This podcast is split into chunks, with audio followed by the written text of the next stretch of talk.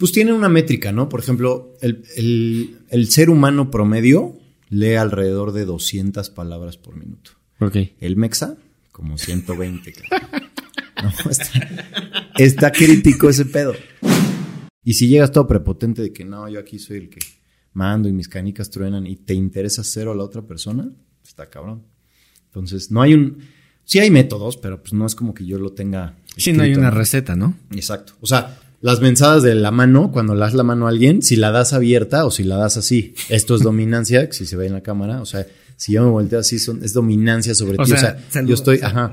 Si yo te quiero caer mal y quiero decirte yo soy mejor que tú, cuando te saludo, te saludo así. Ajá. ¿No? Y si quiero decir, ay, yo necesito algo de ti, tu dinero, porque te voy a vender algo. Hola, ¿cómo estás? No sé si sea tan chido ganar un mundial así tan pronto. O sea, de- obviamente es un mundial y qué chingón, pero imagínate, o sea, ganaste un mundial ¿Qué sigue? tan pronto, ¿qué sigue? ¿No? Pues es que ahora él lo puede ver al revés, ¿no? O sea, a ese güey le faltan pues, títulos de la Premier, la Liga Española, el Scudetto, la Copa del Rey. O sea, pues, son tus metas. La Liga MX. La Liga MX. La Liga- Oye, a ver, Maradona, no despreciemos la Liga MX, ¿eh? Maradona terminó acá y ve lo que hizo con... Sí, con dorados. Bueno, yo soy Omar Lugo, para los cuates Omax. Eh, pues me dedico un poquito de todo. Tengo algunos negocios y pues ahora que empieza el año estamos dedicándonos al tema de la música dentro de lo que es sociedad de autores y compositores, aparte de lo que son trámite de licencias y todo ese tema para establecimientos, conciertos, etcétera. Y pues bueno, en el camino del emprendimiento eh, prácticamente tengo experiencia en el tema de ventas, ¿no? Por así decirlo. ¿Qué rollo? ¿Qué rollo? Comenzamos. Puedes bailar, ¿eh? Puedes bailar. Esto es invitado.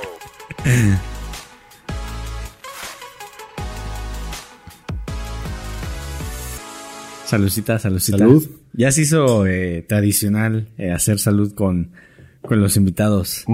Sí, sí, sí, la neta está, está chido. Es como ya un...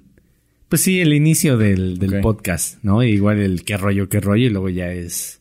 Perfecto. Con eso la gente empieza a fluir, ¿no? Se Sí. pierde el nerviosismo. ¿Sabes qué? Yo creo que también es interesante cómo se deben de ir marcando las cosas, ¿no? Porque cuando empieza el qué rollo, qué rollo, como que la- las personas dicen, ay, güey, ya, ya va a iniciar, ¿no? Hasta a veces. Siéntate. como- sí, sí, como que ya se acomodan y está chido, la neta. Exacto. O sea, está interesante cómo eh, un saludo puede marcar justamente eh, el inicio de algo. Porque si no hubiera el, el qué rollo, estaría como extraño. O sea, Sí. ¿cómo, ¿cómo iniciaríamos? Sí, exacto. Tienes que poner tú cómo vas a empezar a fuerza. sí, sí. Güey, planta, qué chingo que le caíste. Ya tenemos un chingo, un chingo que no nos veíamos. sí, justo ahorita haciendo como cuentas fuera de cámaras. 2015, ¿no? Noviembre, diciembre de 2015. Sí, para los que no saben, eh, tomamos un curso de coaching. Exacto. ¿Dices que es coaching qué? Pues en algunos lugares lo llaman oncológico, eh, pero son coachings de superación personal, ¿no? Ok. Este, acá en México pues hay como varios, bueno, bastantes empresas que se dedican a ese tema y pues cae todo tipo de gente, ¿no? Entonces eh, ahí fue donde nos conocimos. Sí. Empezó la bonita amistad. Porque además también vas encontrando y vas empatando la personalidad de uno con otro y ahí pues te categorizan. Entonces, pues tú y yo algo teníamos en común que acabábamos en el mismo grupito siempre. Sí, es verdad. Sí, sí, sí. Pero, pero está interesante, ¿no? O sea, más allá de que si eso es algo bueno, algo malo, eh, lo, lo chido es que encuentras personas. O sea, que se te hacen tus cuates, tus amigos, y eso está, está chido. Es lo mejor de todo. O sea, a donde vayas, yo siempre soy de la idea de, pues, platica, conoce, ¿no? Saluda al nuevo. Cómete tu, desde la primaria, ¿no? Cómete el lunch con el nuevo, ¿no? Para ah, o sea, que- tú eras de esos, de ibas con el nuevo y cómo estás y le dabas la bienvenida. Sí, claro. Sí, sí, sí. No me gusta como que la gente se sienta incómoda. No sé, parte de mí. No todos lo hacen, ¿no? O sea, como que más bien, eh, no, es que él es el nuevo, él se tiene que integrar a, a nosotros. Sí. Pero prefiero yo decir como, bueno, me acerco yo y ya veo si hacemos clic y si no ya lo desechas, ¿no? Y a donde vaya a ser es así, o sea, Pues sí, creo que tengo esta parte extrovertida en mi esencia. Digo, pues ya me, me conoces dos dos. Pero sí, pues sí, soy platicador. Trato de, de generar plática, ¿no? Para que nunca sabes con quién estás sentado, nunca sabes lo que te puede aportar esa persona, pues para bien o para mal, ¿no? Y hay veces que también uno se quiere portar mal, entonces también te ayuda a conocer gente, ¿no? Creo yo que esa es una buena filosofía de vida. Sí, la neta sí es muy interesante. Y sí, justamente eso del coach, eso fue lo que me dejó, o sea, tener buenas o rodearte de pues muchas personas. Sí, sí, yo tuve contacto con varios después de ahí, eh, pues ya sabes, de que salía algún negocillo, este, incluso a otras personas me las encontré en otro tipo de, de cursos, de entrenamientos, Ah, de ¿sí? coachings. Sí, sí, sí. O sea, creo que de repente también hay gente que es bien fanática o bien adicta a este tipo de cosas y entonces van jopeando, se, meten a uno y luego al otro y luego al otro y luego al otro y entonces creen que eso les va a resolver la vida y no se fijan que realmente están haciendo una bonita red de amigos, una bonita red de contactos porque están ahí metidos, ¿no? En este tipo de cosas. Pero, pues yo creo que la parte buena de esto es que justo lo que hablábamos, ¿no? Conoces personas y pues te obligas a salirte de tu zona de confort, ¿no? Porque pues, cuando tienes un trabajo, creo que es como me levanto, tengo mi rutina, voy al trabajo, salgo y de repente este tipo de cosas, más los viajes o lo que puedas hacer, es súper interesante. Pero, ¿tú recomendarías esos cursos? O sea, si ahorita ya que viviste todos los procesos, todo lo que pasó, ¿sí le dirías a alguien, oye, toma el curso o, o, o no sabes? Es que yo la neta, perdón, y, y te lo comenté hace ratito, o sea, Exacto. yo me arrepiento de haber ido al curso, la neta. Es difícil, creo que es para cada tipo de persona y creo que la filosofía que cada uno tenga de lo que pudo haber absorbido en esos cursos, pues es para cada persona, ¿no? Entonces, así que digas, wow, te lo recomiendo como una serie de Netflix o te lo recomiendo como una película ampliamente, un, un buen lugar para ir a comer, pues no. Entonces, sí creo que esa parte es mucho de cada persona. Te decía yo igual hace ratillo que lo importante es que aparte de esto que platicamos de las relaciones y de eso, pues veas que sí te funciona y que no te funciona. Esos, esos cursos, pues en general, a, a grosso modo, no, no los recomiendo porque digo, yo ya me tomé 25 tipos de entrenamiento, soy una persona muy inquieta y tomo cursos de todo tipo, o sea, de lectura rápida, de ventas, de financiamiento, de criptomonedas, de cualquier babosada que salga por ahí, porque a mí me gusta. Entonces, a mí me gusta estar en constante aprendizaje. ¿Quieres que lo... Ahí estás, ahí estás, ahí estás. Entonces, eh, te decía que justo porque para mí me funciona, ¿no? Entonces, sí hay cosas con las que no empato, con las que de plano, como dices tú, pues sí te arrepientes de las vivencias que tienes ahí, pero hay otras tantas que dices, pues está cabrón que no puedas eh, abrirte o, o- o- o forzarte a salirte de tu zona de confort, porque invariablemente a lo que te dediques, ya seas nómada o sedentario, dependiendo de tu actividad principal, creo que siempre es importante tener ese yo lo hago básicamente para estar en un constante crecimiento, porque así funciona el mundo, creo yo. No, y, a- y aparte yo creo que eh, el mundo eh, cambia constantemente y no te puedes quedar rezagado. Exacto. O sea, tienes que ir a avanzar con el mundo. Es más, hasta el mismo sistema te empuja a que vayas haciendo cosas nuevas. O sea, un caso es el podcast, ¿no? O sea, como que está el boom y todo el rollo. Y hay muchas personas haciendo esto. Exacto. Esperemos que no muchas para que no tengas tanta competencia. Pero tienes toda la razón. O sea, completamente de acuerdo contigo en eso.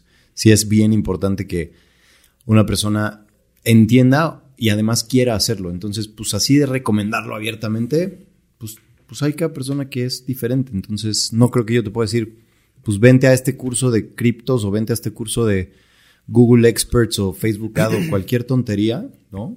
Pero pues a lo mejor si eres una persona deportista, pues no te encierres a tu club o no te encierres a tu gimnasio. O sea, trata de buscar entrar en otra liga, trata de buscar entrar en otro torneo, ¿no? O salir a buscar qué más hay, ¿no? Pues creo, creo que eso es importante. A lo mejor yo lo digo así porque a mí me gusta moverme del lugar. ¿no? Pero, Sí, yo también soy de ese pensar que es bueno como aprender varias cosas, ¿no? O sea, como que no quedarte siempre en lo mismo. sí. O sea, siempre es bueno tener esa inquietud. Y de los cursos, también no es, no es barato. O sea, cada, cada nivel es una lana. O sea, el primero en ese yo me acuerdo que estaba como en 5 o 6 y luego el otro estaba en 8 y ya el último estaba como en 12, algo así, ¿no? por ahí. Y, y- y duran diferente, ¿no? O sea, el primero dura de que dos días. Al menos de este que estamos Es- hablando. es de Es de miércoles a domingo, ¿no? Sí, tienes razón. El otro, el, el segundo nivel, creo que sí es Una como semana, ¿no? Ajá. Y el otro sí ya son tres meses. Pero, por ejemplo, casi nadie llega al tercer nivel, ¿no? Y creo que hay un cuarto así, ¿no? Pero ¿Cuarto nivel? Sí, hay un cuarto nivel como ya Master este, Turbo Jedi, ¿no? Pero, este, lo interesante de eso justamente es que pues ahí detona otras cosas en ti como qué tanto eres pues como de la parte de constancia, ¿no? Porque dices, puta, si el último desde que entras ya sabes que vas a, a- a- o sea, te vas a fletar ahí tres meses, pues está Sí. cabrón. Yo lo más valuable de eso es que, por ejemplo, ahorita que te decía de las herramientas que uno adopta y si las formas como parte de tu vida, pues por ejemplo las donaciones, ¿no? O sea, no te voy a decir que, ay puta, voy y dono todos los años Todo mi salario. Ajá, todo mi salario, pero pues sí cuando hago mi reciclaje de ropa, pues ahora ya soy consciente y no es como, güey, la voy a tirar, ¿no? Entonces, pues sí voy a una fundación o voy a algún lugar donde sé que la van a hacer. Y esas cosas, antes de esto, no lo hacía. Entonces, y digo, pues también, ¿no? Hay veces que dices, puta, pues este año fue la fregada, hay que limpiar energías, hay que sacar todo lo malo y empiezas a hacer eso, ¿no? Porque dices, puta, pues ya lo saco y a lo mejor a alguien más le sirven. Y no hablo meramente a lo mejor de lo, o sea, de ir a dar dinero, sino de la ropa o a lo mejor, pues con que tú vayas a jugar con chavitos, güey, ¿no? O sea, alguna fundación, pues eso es súper importante para ellos también. De repente ven, o sea, estás muy ensimismado, güey. Y eso por eso yo digo, es buenísimo salirte de esos cursos. güey. Y, y no, y no solo por hablar de estos, pero cualquier otro tipo de curso, ¿no? O sea, tiene esa parte bonita, ¿no? Que te lleva a salirte de esto que yo decía que es la zona de confort, de tu rutina. ¿Qué es lo más Y difícil? y- y sí, exacto. Eso ahí entra la, pues, no sé, o sea, es como tu resistencia, ¿no? O sea, de, nah, sí estoy chido, no me muevan de aquí. Yo como voy a andar preocupando por otros temas y ya tengo los míos, ¿no? Pero pues, eh, cada quien tiene su filosofía de eso. ¿Qué detonó en ti o qué pudiste de... ¿Cuál sería un diferenciador en tu persona antes del curso y después de los cursos que has tomado? Por ejemplo, a mí me funcionó mucho un curso que tomé, carísimo igual, de lectura rápida, güey. Ah, eso te iba a preguntar. Sí, sí. sí, sí, sí. Ese sí me cambió la vida, güey. Por muy pendejo que suene, ese sí me cambió la vida, porque cuando lo tomé, así ya sabes, súper adicto al tema de, no, pues voy a leer, voy a leer, voy a leer, y me aventé. Yo estuve viendo, mi- o sea, con unos roomies y así, pero pues regla de la casa era, no hay tele, güey. Entonces no, no teníamos ni tele, ni videojuegos, ni nada. Y la convivencia era de, güey, pues ya me eché este libro, ahí te va el tuyo, o sea, haces, haces cambio y entonces, pues, güey, neta, compartes un chingo de cosas y aprendes un chingo de cosas. Eso es, eso es como muy bueno. Ese te lo digo porque, o sea, sí me costó carísimo, eh, pero pues aprendes a también a ser selectivo en lo que estás leyendo, ¿no? Porque empiezas en un pinche libro y luego nada más tienes en la cabeza, ¿cómo lo, tengo que acabar? Y el libro no lo estás disfrutando, ¿no? Y a lo mejor este curso a mí lo que me dio fue como, ok, pues ya haces un escaneo y es como, sí, ya vi que está aburrido, que no hay, digo, porque yo leo mucho de superación personal, de negocios, de emprendimiento, N cantidad de cosas. No me encantan tanto las historias, ¿no? Los thrillers, las novelas, todo eso. Me aburren de repente esos libros. Para eso sí, la neta, prefiero prender Netflix, cabrón. la neta. Sí. ¿No? Oye, ¿y cuánto te costó ese curso? ¿Y, y, y sí lees rápido o cómo está la onda? Sí, sí, sí. O sea, es que te enseñan diferentes técnicas, pero la neta es que no me acuerdo, pero sí, pues por ahí de 30 mil, una cosa así. Ah, pues fue una buena lana, ¿no? Pero, ¿en cuánto tiempo puedes leer un libro? O sea, que digas, a ver, hoy voy a leer este un libro completo. ¿Se puede? Sí. O igual Sí, te sí, sí. enseñan, no, a ver, va despacio. Pues tiene una métrica, ¿no? Por ejemplo, el, el- el ser humano promedio lee alrededor de 200 palabras por minuto. Ok. El Mexa, como 120. cabrón. No, está, está crítico ese pedo. El tema de una persona en promedio adulta ya independiente también lee de 5 a 6 libros por año. El Mexa, no tantos. Este, y así, entonces, por ejemplo, cuando yo entré, yo estaba igual en el promedio de que 130 palabras por minuto. Y la parte del curso, pues primero te empujan mucho a que aprendas a entrenar el ojo. Entonces, ejercicios de entrenamiento es como de cuando te acuestes 10 minutos, ve todas las esquinas del cuarto, ¿no? En, el, en el ojo tienes demasiados músculos y es exactamente igualito que ir al gimnasio. Mientras más los mueves, mientras más lo practicas, es mejor. Y además, pues, digo, todos estos temas de que si hasta ¿cómo se llama? Astigmatismo y miopía y eso de repente es porque los músculos no están fuertes, ¿no? Entonces todo lo que involucra el párpado y todo lo que trae el ojo adentro, pues evidentemente ahí te ayudan y te apoyan a entrenarlo. Y sí terminé en como 1700, 1800 palabras por minuto. No mames. Sí, sí, es un chingo. Es un chingo. De hecho, a mí me cuesta mucho trabajo, güey, leer en voz alta. Así de que pasa a dar unas palabras y traigo mi speech. Me pasó hace poquito. Tenía en un evento del, del, del Día del Autor, que fue apenas el 15 de enero. Este, pues tenía yo que dar la bienvenida y eso. Y había escrito mi speech, ¿no? Y entonces, de repente, pues dije, no, mi ojo ya va en el cuarto renglón y apenas estoy diciendo las del segundo renglón. Ah, Eso es lo que te sucede. ok. ¿no? Y también, pues también el tema de la periferia, ¿no? Lo, lo aprendes a ampliar. ¿Qué tanto? O sea, veo, lo veo a él sin ningún problema cada vez que se ríe, ¿sí me explico? Entonces, estás, estás como también más al pendiente de ese tipo de cosas. Curiosamente, no creo que tenga nada que ver con el curso, pero desde que lo tomé, no he chocado, güey. No mames. Yo lo atribuía a eso, güey. Pero no, o sea, no creo que tenga nada que ver. Pero sí, sí. O sea, es mi, es mi forma de hacerme mi chaqueta mental, ¿no? O sea, Pues no creo que sea chaqueta mental. Por ejemplo, yo soy conductor de Didi ajá. y, y ya hay movimientos que no necesito como hacer esto. Ya no espejea siempre. Ya no espejeo no- siempre. Ya nada más como que veo de rápido el retrovisor Ajá. y me cambio. Pues sí, o sea, seguro es lo mismo, o sea, porque estás todo el tiempo tú al pendiente, estás Sí. alerta y tú sí estás viendo lo que tienes acá y no solo como caballito. ¿no? Entonces, pues, por ejemplo, ese curso sí me, sí me cambió la vida en ese aspecto, ¿no? Porque, pues, te empujas a salirte, vuelvo a lo mismo, va a sonar repetitivo, perdonen ustedes, pero te obligas a salirte de tu zona de confort y eso sí lo agradezco, ¿no? Los otros que tomé de ventas sofisticadas y de negociación y de bla, bla, pues son puros people skills, ¿no? De cómo te tengo que saludar si quiero quedarte bien o cómo te tengo que saludar si quiero estar sobre de ti, dominando en la plática, ademanes, cómo me he visto, todas esas cosas, pues también lo entrené y lo practiqué y bla, bla, bla. Oye, ¿y cómo sería para caer bien ese saludo? ¿Cómo, cómo se inicia esa conversación? Pues es que sí es diferente. eh, tienes que saber también cómo es tu fisionomía para saber, o sea, pues para saber cómo aproximarte y cómo, cómo hablarle a la gente, ¿no? Y tienes que ir leyendo pues, las reacciones de la otra persona. Si se empieza a echar para atrás, este, si se cruza de brazos, todo lo que hemos escuchado en algún TikTok o de ese sí, tipo de sí, cosas, ¿no? sí, he De visto esos. De esos hacks de, este, Life cómo, hacks. cómo- ajá, life hacks de cómo hacer tu venta millonaria en, en- desde que saludas, ¿no? En 10 segundos. Gana a tus clientes desde el saludo, ¿no? Entonces, to- creo que es una suma del todo, ¿no? No puedes decir esto, esto, ah, esta es la magia y esta es la llave de las puertas del cielo y de la vida. Pues no. Hay un complemento y sí hay cosas que en su momento te sirven y en otros momentos las practicaste cierto tiempo y luego las desechas. Entonces sí tienes esa parte de, de escoger. O sea, ya también cuando tienes tanta información y tantos cursos y tantas cosas, lo cool es que dices, puta, pues sí, sí me sirve, ¿no? Tienes que tratar súper diferente a, un, a una persona que es un director, ¿no? Que a un dueño de un negocio. claro, totalmente ¿No? diferente. Que, por ejemplo, cuando te sientas con ellos a negociar o a platicar o lo que sea, pues también es siempre de primero escuchar y preguntar y saber, porque pues, es lo que te decía, no sabes con quién estás sentado, porque a lo mejor es el dueño del changarro o del gran negocio, pero su hermano, su primo, su cuñado quien sea que está ahí en su red de contactos es la persona que tú necesitas para alguna meta que tengas, ¿no?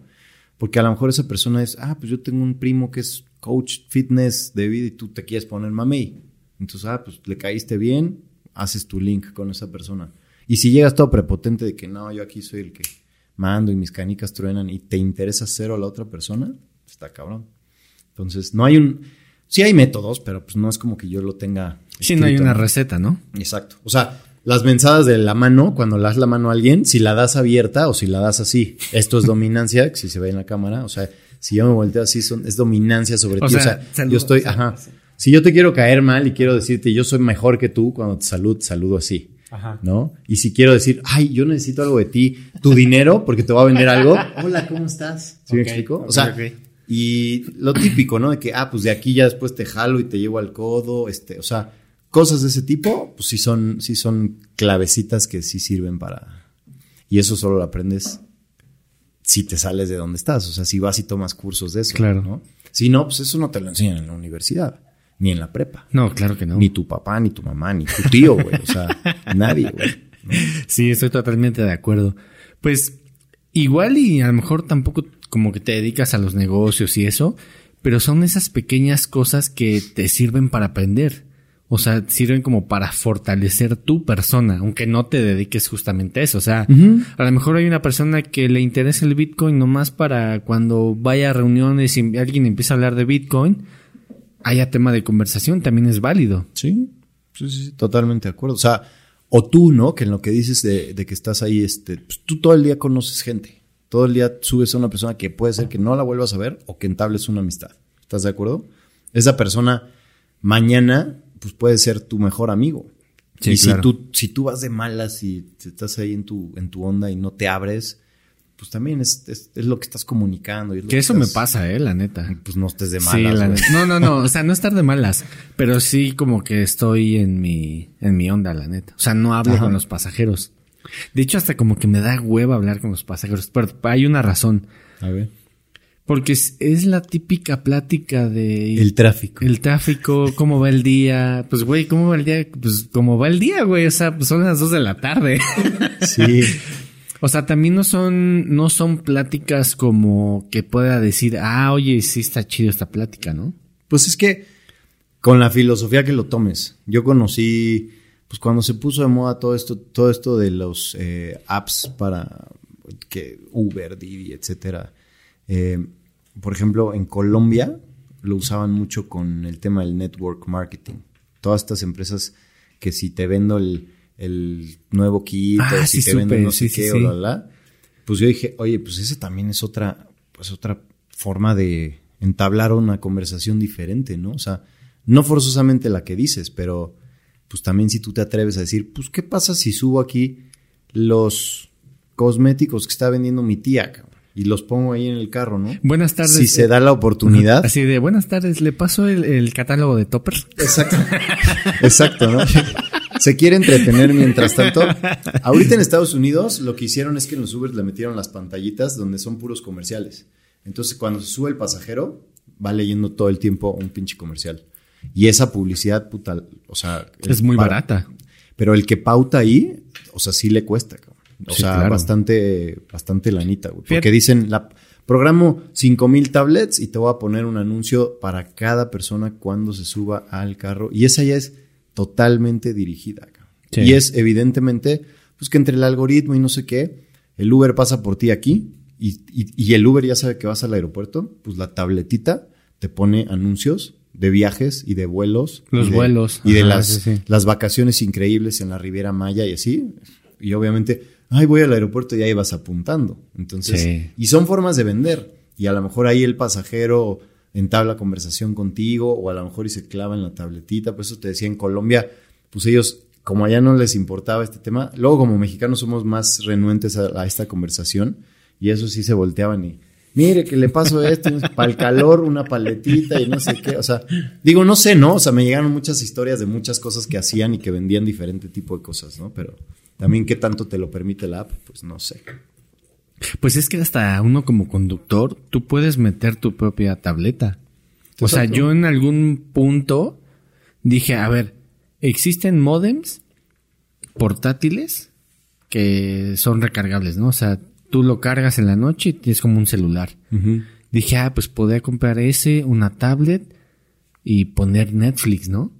A lo mejor que el usuario vaya viendo pues, una serie. No estaría mal, sería algo diferente. Pues sí, ahí te va otra idea. No sé si les has puesto el podcast cuando se suben. Sí, de repente sí lo, lo pongo. Sí, regálame un like, regálame un follow, ¿no? Recomiéndame. O sea, todas esas cosas pues te sirven. O un son- QR, ¿no? Ándale, ese está cañón también. Sí. Eso, lo práctico que se ha vuelto, gracias a la pandemia, llegas a donde llegues y puedes escanear su QR. Que el otro- menú, tu boleto, tu entrada, todo, güey, ya todo es con QR. Que el otro día vi un espectacular con QR y dije, sí se la mamaron. O sea, ni modo que se hace. Sí, no, sí, o sea, sí está medio extraño. Sí, alguna vez escuché que luego eso lo querían hacer como de, pues, mételo como por promociones, ¿no? Los primeros mil o dos mil que lo escaneen, pues, no sé, les tocará tanto o les tocará algo. Pero sí está interesante eso. O sea, creo que cada persona pues, es libre de hacer lo que quiere, pero lo importante justamente creo yo es crecer, salirte de esta rutina, buscar y pensar estas ideas diferentes. Aunque hagas lo que hagas, o sea, te dediques a lo que te dediques, pues no puedes escoger siempre a qué te dedicas, pero sí la actitud, a lo, o sea, a, a lo que te estás dedicando, puedes escoger con qué actitud lo enfrentas. Entonces eso está chido. Sí, y no es fácil ver eso. O sea, que a veces hay personas que son, pues tienen todo y dicen, güey, como que me hace falta algo. Y es ahí cuando no, no toman en cuenta muchas cosas, ¿no? O sea, la neta, la neta, digo, me voy a poner como muy filosófico, pero el hecho de tener un plato en tu mesa que puedas comer, que no está duermas, muy chingón. que no duermas en la pinche calle, eso está cabrón. Sí, sí, La sí. neta, o sea, eso, eso hay que valorarse. Ya después viene lo, lo que platicamos, ¿no? O sea, invertir en tu persona, que yo creo que también es algo, un tema muy olvidado. Y yo creo que más en los mexicanos por el ritmo de vida que llevamos aquí en la ciudad. Sí, yo sí, percibo que es un tema que está olvidado, la neta. Sí, güey, pero es que, a ver, hay dos formas de verlo porque, pues tampoco puede ser el súper positivo y filosófico como dices porque, pues hay mucha gente que te dice, no, venga, tú puedes. Y está el güey que se avientas, o sea, sin problema alguno, dos horas en el metro diario y dicen, pues es que si aprovecharas ese tiempo, ya Ajá, serías sí. políglota. El, el ¿no? echeganismo es una mamada. Sí, güey, o sea, a, a- a todo tiene sus, sus límites, ¿no? O sea, ¿dónde, a dónde voy y llego y a qué tanto trasgredo con la gente. Pero imagínate que tú vas neta en el metro, güey, y dices, pues me encanta jugar Sudoku, güey. Y eso lo pegas a lo que tú te estás dedicando. O sea, si eres un güey que se dedica a la computadora. A finanzas. A, finanzas y eso, pues es agilidad mental y eso. En vez de que estés como todo el tiempo consumiendo y consumiendo y swiping, o sea, de todo, güey, ¿no? Entonces, pues yo no digo que también el echeganismo sea una mamada, o sea, sí lo es, pero también el huevonismo, ¿no? O sea, todas esas mamadas. Creo que es importante llegar al punto medio de todo ese pedo para que te sientas bien. Justo ahorita dijiste algo que me latió. O sea, tienes todo y luego dices, no, pues que si quiero más o no estoy contento, güey, ¿no? Entonces, pues también uno eso, esa es una lucha aquí adentro, güey. No hay de otra, ¿no? Porque sí, si tienes dónde comer, pues a huevo, está chingón. Pero si tienes dónde comer, pero a ti te gusta comer, pues en los hoteles, güey, ¿no? O en los restaurantes bien mamones, pues evidentemente te vas a sentir incómodo comiendo en, En una fondita, güey. sí, no, a lo sí, mejor sí, en tu casa X, pero en una Bueno, sí, en fondita, la fonda, ¿no? tienes razón. Porque eres más aspiracional. Y de ahí a la acción, pues sí, el echeganismo y esas cosas, pues sí está cabrón, güey. Pero, pues vean, te puedes poner bien filosófico y todo el pedo con esas cosas, pero pues, a cada quien lo que le sirva y lo que le haga feliz, güey. ¿No? Sí, sí, sí, estoy totalmente de acuerdo. Pero es bueno invertir en tu persona. O sea, creo que. Y, y digo, yo lo, lo noto en ti. O sea, que tomas cursos. Y está chido, la neta. Es que yo O no sea, es de- sabía. Es de, admirarse, la neta. Sí, gracias. Muchas gracias por el comentario. No es tanto, es que yo nunca tuve una vocación de vida, güey. Ese era mi pedo y es mi pedo, güey. O sea, yo le echo a todos los negocios y pues a, a base de putazos y de caerme es me vuelvo a levantar y porque pues digo, no sé si lo traigas ahí en las preguntas, pero igual me, me puedo ir platicando mientras. O sea, he hecho varias cosas, o sea, en algún momento tuve que hacer una revista, en algún momento le entré al negocio del- de los vapeos, este, muchos años de mi vida me dediqué a vender y vender pues seguros, vender eh, propiedades, bodegas, oficinas, renta de locales, este, desarrollo de plazas comerciales. Este, hace poco estuve trabajando en una fintech americana en el área comercial, nada que ver con lo que hacía. Ahorita estoy en la música y yo estudié administración de empresas y fútbol, cabrón, ¿no? O sea, y me dediqué un rato también al fútbol, estuve entrenando en fuerzas básicas y la chingada. Que ahorita vamos a ir para allá, que es muy interesante. Sí, pues sí, la neta sí. Esa, por ejemplo, yo te puedo decir, es lo más cercano a mi pasión, pero no sé si para mí es una vocación, porque lo disfruto y digo, tengo mi podcast de fútbol y todo el tema, y en la larga de mi vida siempre he tenido eh, idas y vueltas con el fútbol, ¿no? O sea, en algún momento en la universidad también, en el programa de radio de la universidad, pues apoyaba a algunos amigos escribiendo artículos, luego hicimos una página X, güey, o sea, miles de cosas, pero pues también yo porque soy todólogo, cabrón, o sea, y eso no sé qué tan bueno sea, porque hoy, por ejemplo, algo que yo admiro en una persona es su constancia, güey, o sea, la vocación por hacer algo y dedicarse a eso de lleno, güey. Entonces creo que ahora con tanto impulso que tienes de información y marketing. Que es un riesgo. ¿Qué? O sea, eh, que estás tan, estamos expuestos a tanta información, a tantos cursos, que todo está aún, ay, ya lo compré. Sí. Inicio el jueves. Exacto. Y está muy cabrón. Sí. Pero bueno, yo lo, yo lo hago porque, o sea, evidentemente eh, lo que decías es que pues, si no estás cómodo o así, pues me muevo del lugar. Y también en algún curso, no me acuerdo en cuál, pero empecé a tomar una filosofía diferente. Dije, o sea, pues ¿por qué tengo que ay, invertirle a esta mesa en lugar de invertirme a mí? ¿No? ¿O por qué tengo que invertirle a traer los super zapatos y la super nave y el super bla, bla, bla, en lugar de a mí? Lo que le invierto a mi persona sí se queda aquí, güey, hasta el día que me muera, güey. Y lo demás, pues el dinero va y viene, los- la- la- las relaciones van y vienen, los negocios van y vienen y bla, bla. Lo que sí te quedas es pues, lo tuyo, ¿no? O sea, lo, Sí. en lo que te invertiste. Entonces, sí son caros, pero pues sí, mañana yo digo, puta, si no hubiera yo tomado eso, no tendría esos people skills, no haría esto, no hubiera hecho lo otro. Pues, güey, y gracias a eso hice o nuevas relaciones o un nuevo negocio. Entonces, pues caro es relativo también, ¿no? Con todo esto que me estás diciendo, ¿crees que la, uni- la universidad vale la pena? Jamás. Jamás, güey. No, ya. Yo creo que es obsoleto, güey. Porque piensa, piensa así. Si hubieras entrado hace cuatro años a la universidad, ¿qué plan de negocios o qué plan de, de estudio o de carrera te hubieran dado, güey? Uno en donde no incluía TikTok. ¿Me explico? Sí. Así de rápido cambia el mundo. Uno en donde Sí. no existían las criptomonedas, güey. Así de rápido cambia el mundo. Y eso es la actualización. Y tú hoy en día te metes y digo, no importa si eres emprendedor o de negocios, este, o, súper corporativo, o súper oficinista, o súper chameador de, pues a mí mi talacha y mi chamba informal. O sea, no importa, no importa lo que te dediques, sí te tienes que actualizar. Lo decías hace ratito, ¿no? Si te tienes que actualizar, sí o sí. Y enclaustrar a un chavo de 18 años con tanto impulso de dopamina que le llega por todos lados, evidentemente sale la carrera diciendo, soy un pendejo, no sé hacer nada.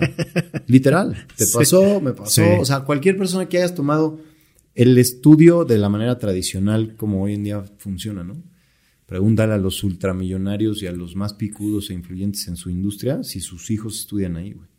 O sea, los hijos de Elon Musk, los, o sea, no, no están en esas escuelas, güey. Están seguramente están trabajando, o sea, los están Pues Sí, güey, tienen otro tipo de formatos de escuelas en donde todo tiene que ver mucho más con las relaciones de la gente que con la adquisición del, del conocimiento. Fíjate que vino a grabar, este, cuando estudié en la universidad conocí a coordinadora de carrera que se llama Samantha, que le mando un saludo.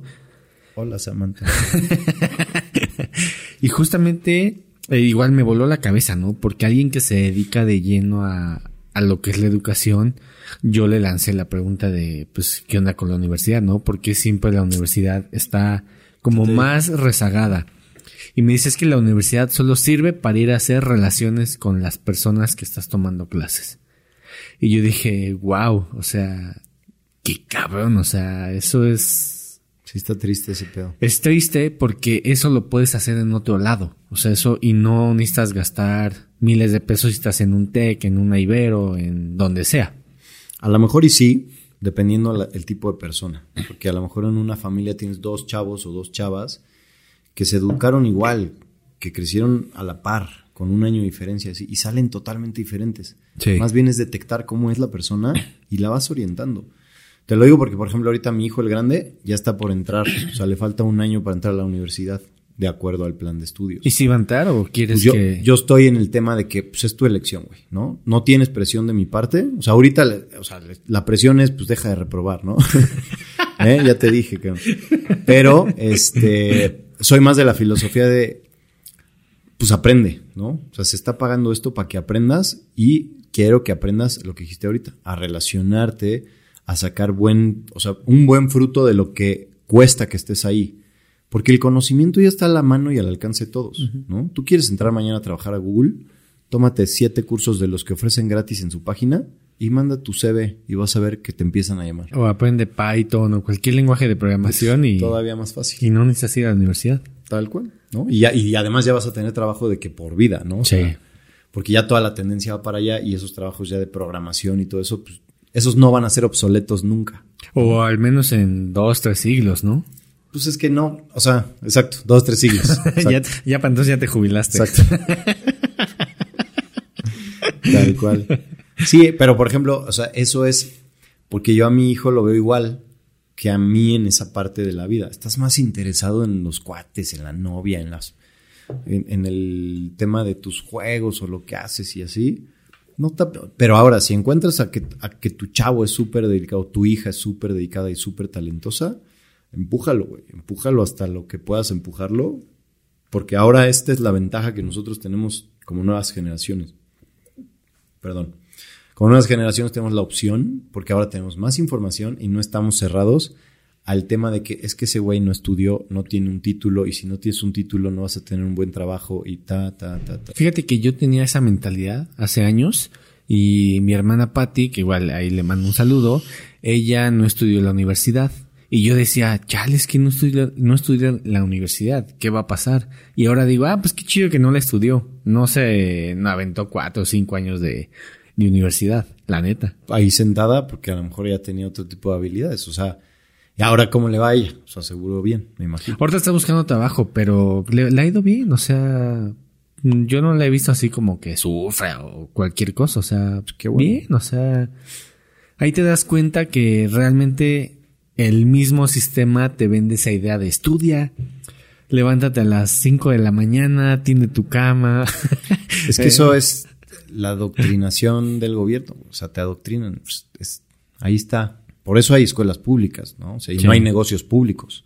O sea, Ah, qué buen comentario, realmente por eso hay escuelas. Porque ellos lo que quieren es que mañana tú lo sigas manteniendo.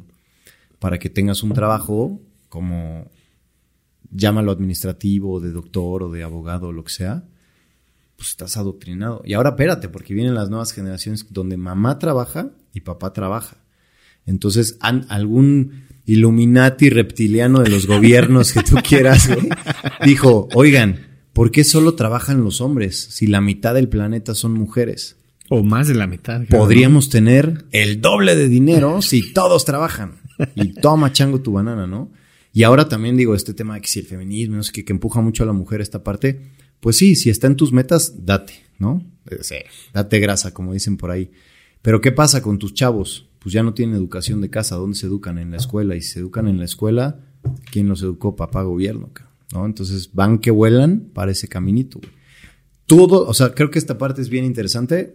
Puede ser súper clavado el tema, pero sí depende mucho qué quieres hacer de tu vida y cómo quieres rodearte de la gente que está ahí, porque a lo mejor tú, en mi caso, yo sigo soñando en que quiero ser futbolista, ¿no? O sea, creo que todavía estoy a tiempo, pero este, pues tengo la chispa, ¿no? De mis dos chavos, dije, bueno, pues ya el mayor ya a lo mejor ya no le súper encantó, pero sí juega y todo y así.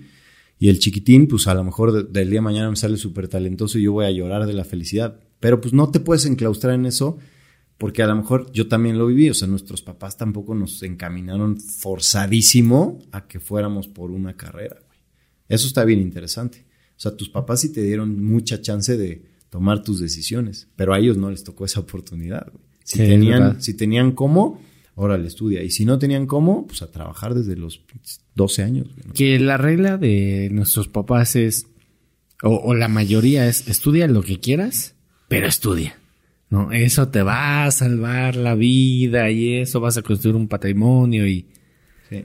¿no? Pues yo pero mi por lo menos estudiabas lo que tú querías. Sí. Yo mi filosofía ahora diría, o sea, le digo a mi hijo es, o sea, aprende, güey, ¿no? No estudies, o sea, aprende. Quédate con eso para la vida, güey.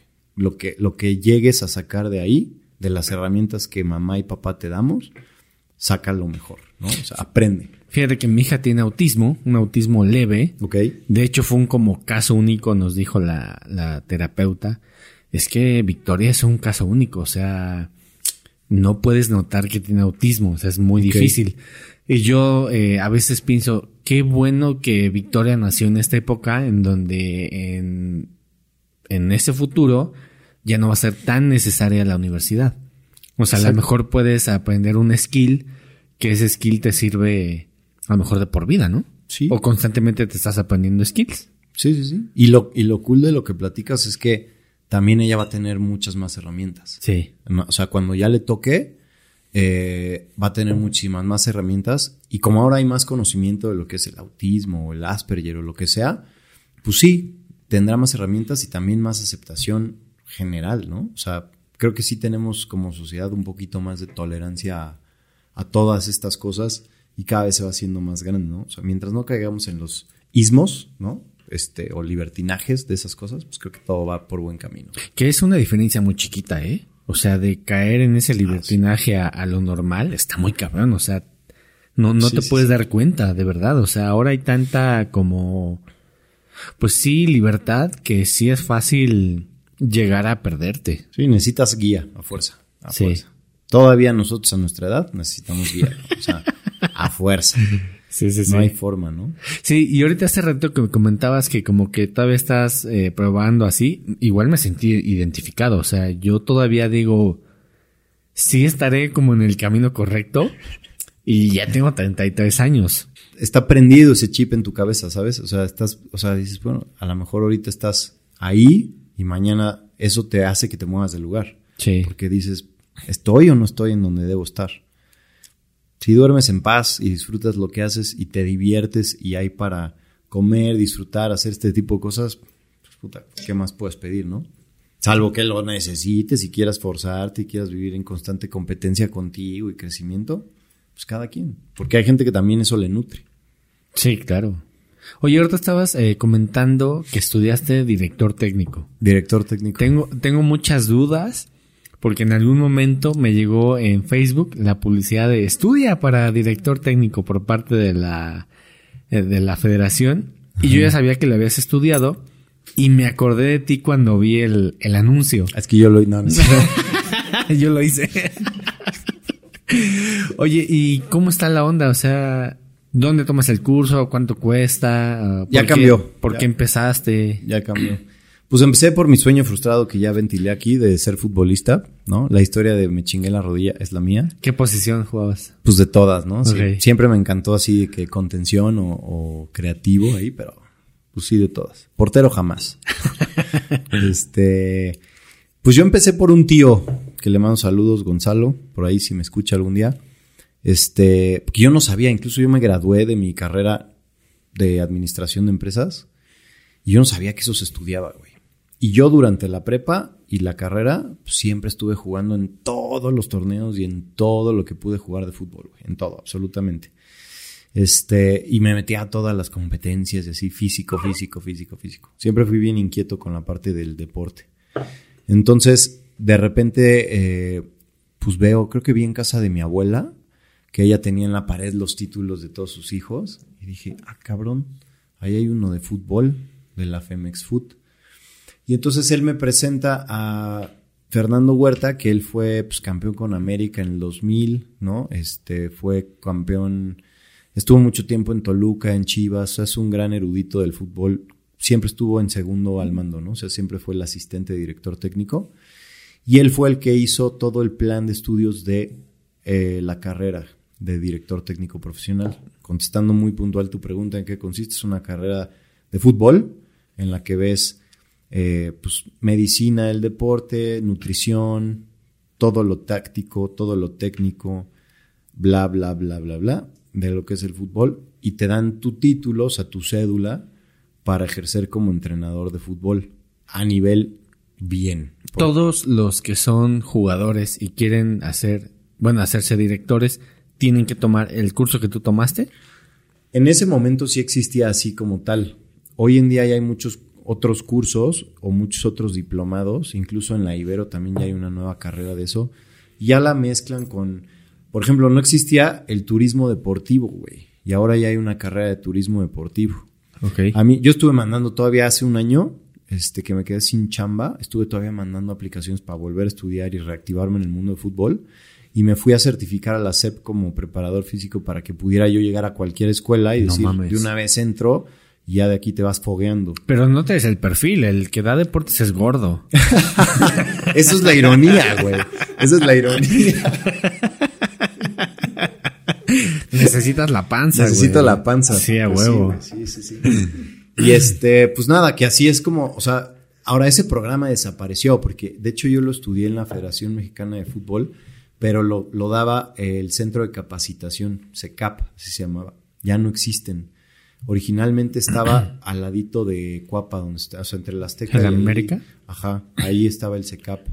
Todavía existe, pero ahora ya hay más cosas, porque como van a hacer ahí el tema del centro comercial del Estadio Azteca y todas esas cosas, creo que ahí habrá una conexión o parte del estacionamiento, no tengo idea, me perdí en el plan. Pero este, yo lo estudié ahí y sí, haz de cuenta que en la generación de arriba de mí pues, estuvo el, el Gancito Padilla, o sea, como que varios jugadorcillos ahí. ¿En qué año fuiste tú? Yo fui en el 2010, me gradué en 2012. O sea, dos añitos. Es que dura, o sea, la carrera dura dos años.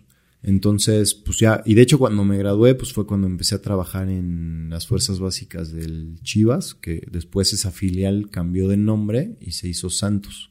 O sea, ¿estabas en Guadalajara? No, no, no. ¿O aquí? Lo que pasa es que en el fútbol es cosa que está pues, primera, segunda Ajá. y las terceras, ¿no? Y luego cuartas y eso.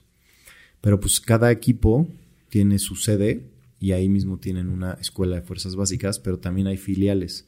Ajá. Has visto que de repente pues, en hay todos los, municipios hay que el filial de tal. Sí, Exacto. sí, sí. Y hay muchas registradas y hay muchas no. Las que sí están registradas son las que te permiten competir en fuerzas básicas. Y fuerzas básicas son las categorías en las que sí hay visorías, en las que sí como chavo pues ibas creciendo y te vas a dedicar al fútbol. Yo, por ejemplo, en su momento, pues haz de cuenta que también valoré el tema de estudiar en Pachuca, que ahí tienen la Universidad del Fútbol, porque dicen que está súper cañona. Y cuando yo me tocaba ir a competir ahí, puta, sí te haces chiquitito, cabrón. O sea, yo llegaba con mis chavitos así, y llegas chingón, llegas en el camión, se bajan los chavitos con sus pants. O sea, tú preparado porque Sí, tienes sí. La, la, la licenciatura. ¿Es licenciatura? Sí, eso es- es, la- licenciatura de director técnico, director técnico profesional. Así es como sale el título, ¿no? Ok. Este, entonces, ya que, ya que llegas y todo, puta, pues haz cuenta que cuando fui con los del a- al a Cuapa o a la cantera Puma o así, compito contra ellos y este, pues mis chavos eran de 12 años y jugabas contra los de la misma edad, pero ya eran de mi tamaño, cabrón. ¿no? O sea, sí están Ahí hay una selección bien, bien cañona. Llegan 500 chavitos cada semestre a registrarse y los más fuertes, los más grandes, los van desechando así. Es que ahí tienen la ventaja que como es el, el América, solito dicen, ah, va a haber convocatoria y, y que hay gente y que juega muy bien, me imagino. Sí, o sea, y a esas edades se nota muy cañón la diferencia en, en físico. Sí, porque si un, alguien cumple en enero y alguien cumple en agosto, es mucha la diferencia en ese, en ese tiempo de, de tu lapso de vida. Sí, sí, sí. Yo llevaba jugadores de 13 años medio gordillos, este, pero que ya estaban bajando de peso, ya se les empezaban a tonificar las piernas y todo, porque ya traen un buen, un buen entrenamiento. Y puta, llegas a Pachuca donde todos tienen bigote, güey, ¿no? O sea, y dices, no inventes, ¿no? Y además, cuando estás calentando para el partido, pues tú traes tus 10 baloncitos, tus conos, tus casacas y eso, y no manches, estos güeyes a esos niveles, ahí está el preparador físico, el masajista, y ya todos los chavitos van vendados. Y O sea, como bla, si bla, fuera primera división. Sí. Entonces, y eso te pega más a esa edad, ¿no? O sea, sí te haces chiquito, porque además dices, puta, pues, mis papás se equivocaron de escuela, ¿no? O sea, me metieron en la chafa, este, porque yo podría estar en el otro lado, ¿no? O sea, entonces, y muchos van por divertirse y otros tantos chavitos, porque también teníamos chavitos becados y cosas así. Entonces, lo interesante es que, pues también es una mezcla, una vez más, ¿no? De todo tipo de chavitos, que este, y siempre me gustó un buen. El buen pique nos pasó la chela. Déjate sirvo. Dale, bro. A ver.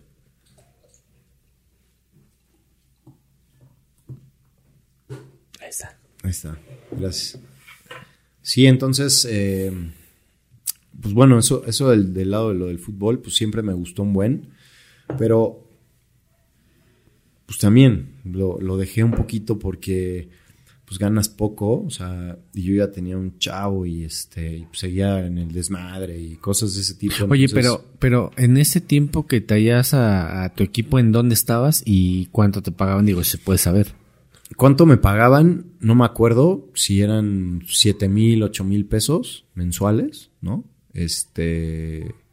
O menos, porque yo ahí empecé como que abajo, en la. pues es que es la séptima, como así la llaman. O sea, la parte de qué, división eres, más que nada de tercera a séptima, tiene que ver con la edad en fuerzas básicas.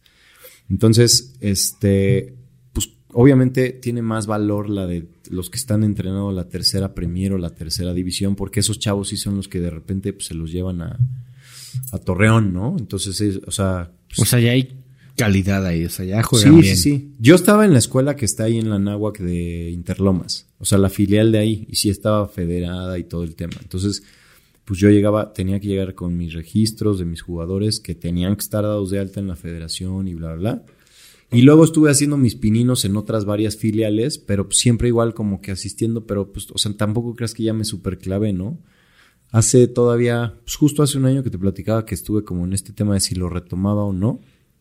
Eh, pues fui con una de las filiales de Guadalajara que tienen aquí, bueno, de Chivas, que tenían aquí, porque tenía un cuate que estuvo jugando en tercera y luego subió a segunda y así, y se dedicó también a entrenar. Y entonces me jalaba él de repente, me decía, pues vente, güey, o sea, ayúdame, ¿no? Y también obviamente pues vas porque te encanta, ¿no? No porque te paguen precisamente. Vas más como al chisme. Sí, exacto. Pero pues obviamente pues esa parte es lo que dices, de repente también te llega la parte, o sea, porque yo tenía 25 años, ¿no? Haz de cuenta. Este, y yo ya venía de otro trabajo en el que, o de otros dos trabajos en los que había ganado pues más, ¿no? Y había incluso quebrado una taquería que puse, o sea, ya la había regado en otros niveles, entonces sí sentía como que me, me estaba estancando un poquito. Y el fútbol es bien bonito, pero tiene esta limitante que es un mundo así de chiquito, güey. O sea, si no tienes el contacto y si no tienes quien te coloque y así, es bien difícil crecer. Porque sí está, está cañón, güey, la neta. Sí, y, y imagino que llegar como DT a primera división está muy cabrón. Sí, como jugador está difícil. Me imagino que como DT está más difícil porque nada más hay un DT Justo en cada equipo. decir. Exacto. Sí, es mucho más, de- es más difícil. Y esa carrera es de mucha más constancia.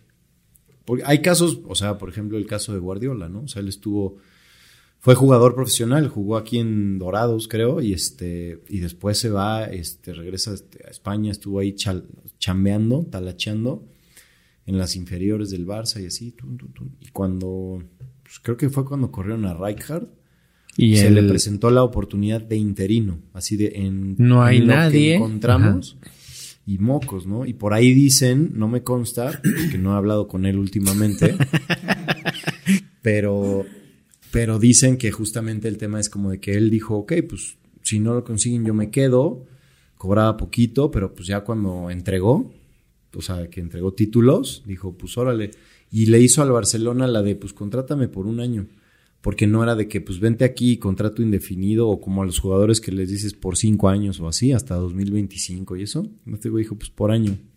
Y pues cada año cosechó tres, cuatro títulos nuevos, entonces el güey cuando los tenía en la mesa se volteaba a renegociar su contrato, es lo que dicen por ahí. Entonces pues, si pedía 100 mil este año, el siguiente pedía 200 mil y luego 400 Y mil, está bien, ¿no? obviamente. Porque entregó. Obviamente. Y, güey, ese güey escribió la historia del Barça muy cabrón. Pues o sea, sí. el Barça ya tenía historia, pero Sí, sí, sí. ese güey le dio más historia, ¿no? O sea, cuántos títulos. Eh, Messi estaba apenas eh, Verde. a punto de empezar a lo que es Messi, Iniesta, Xavi. Y lo hizo bien, o sea. Eso fue 2000, 2009, ¿no? Que empezó como... Sí, pues, tuvo su época, hora. pues sí, que de que 2009, 10, 11, o sea, sí estuvo ahí un ratillo. Pero pues así es el, así es el tema de fútbol, o sea, sí es mucho más competido, es mucho más cerrado, pero ahora ya se abre mucho, porque te digo, ya existen estas carreras de turismo deportivo, por ejemplo. Este, tienes también la parte del puro negocio del fútbol, que te, o sea, que estudias o que aprendes para entrar a la parte administrativa del equipo, todo lo que es marketing, todo lo que es este, la parte legal, ¿no? De pues, gestión de los contratos, las nóminas de los jugadores, más toda la nómina de la gente que está, porque eso incluye los de los del estadio, los guardias, los del pasto, o sea, jardineros, en mil cantidad de cosas, ¿no? Entonces sí, sí tiene su chiste y es un mundo que, bueno, pues para qué te digo del dinero que genera, ¿no? O sea, Pues podemos ver el ejemplo de Scaloni, ¿no? Que nunca había dirigido, creo que en primera división, nada, y ahora fue campeón del mundo. sí, O sea, como... O sea, la verdad digo, le ayuda el equipo que trae, ¿no? O sea, Messi, este, todo se rodea de un mundo de jugadores que, es lo, lo que- que eso te ayuda, pero también no creo que eso sea todo. Pues no, es un timing. O sea, estuvo en el momento preciso, en el lugar indicado. Así es como yo lo defino. Porque a Scaloni le hubieras dado una selección más poderosa de Argentina, llamémosla del 2010, y era la lucha de egos de ese vestidor era más grande. O sea, un Pipita Higuaín con un Messi, con un, o sea, un Mascherano en todo su esplendor, o sea, cambia el ego en el, en el vestidor, ¿no? Sí. Entonces ahora, pues, pues los dos Lioneles, ¿no? O sea, Lionel Scaloni y Lionel Messi eran el ego del equipo. Y evidentemente unos líderes, pero no líder coercitivo, ¿no? O sea, líder de ejemplar. De yo soy el primero en ponerme la camiseta y en romperme la madre en el partido. Y hacía exactamente así. Yo le aplaudo mucho al Scaloni el tema de, del manejo del grupo. O sea, hay una serie en Netflix, pues véanla, es la de Argentina, que la de la Copa América, porque ya desde ahí la traía. Y fue romper esta racha de esos ¿Cómo se llama la serie? Este, algo así de gloriosa Argentina o algo así. Pero si tú le pones ahí Sí. Argentina, O Messi. ajá, te sale. ¿no? Ya. Es más, como ya nos escuchó el teléfono, te va a salir en la sugerencia, Sí, es verdad. ¿no? Oye, pero también no creo que esté. No sé si sea tan chido ganar un mundial así tan pronto. O sea, de- obviamente es un mundial y qué chingón, pero imagínate, o sea, ganaste un mundial ¿Qué sigue? tan pronto, ¿qué sigue? ¿No? Pues es que ahora él lo puede ver al revés, ¿no? O sea, a ese güey le faltan pues, títulos de la Premier, la Liga Española, el Scudetto, la Copa del Rey. O sea, pues, son tus metas. La Liga MX. La Liga MX. La Liga- Oye, a ver, Maradona, no despreciemos la Liga MX, ¿eh? Maradona terminó acá y ve lo que hizo con... Sí, con Dorados. Oye, ¿supiste lo de Dani Alves? o sea, Se lo llevaron a... Le dieron eh, prisión preventiva en España. Y lo corrieron de Pumas. Hoy, hoy justamente hoy salió el comunicado de... Bueno, este, pues muchas gracias, pero Dani Alves ya no está en el, en el equipo. Es que algo tienen esos brasileños, ¿no? Porque son todavía un relajo, güey. Sí siguen siendo bien fiesteros. güey. ¿Quién sabe por qué? ¿no? Qué Pero- cabrón, ¿no? O sea... Sí, sí, sí, sí. Y ese, por ejemplo, Dani Alves, no le falta nada. Ese güey es un jugador que está menospreciado en la valoración de tantas cosas. y Está tantos- infravalorado. Tantos títulos que tiene. Todo eso de ese güey, o sea, pues muy poca gente sabe que ese güey tiene absolutamente todo, güey. Menos sea, Copa del Mundo, ¿no? ¿O sí Copa no, del sí, Mundo? También, güey, también. Bueno, sí, porque ya está Rucón. Alguna Sí, vez sí. leí como que la estadística de que ese güey era el más ganador. 34 títulos, algo así. Sí, sí, sí. Es una locura, una locura.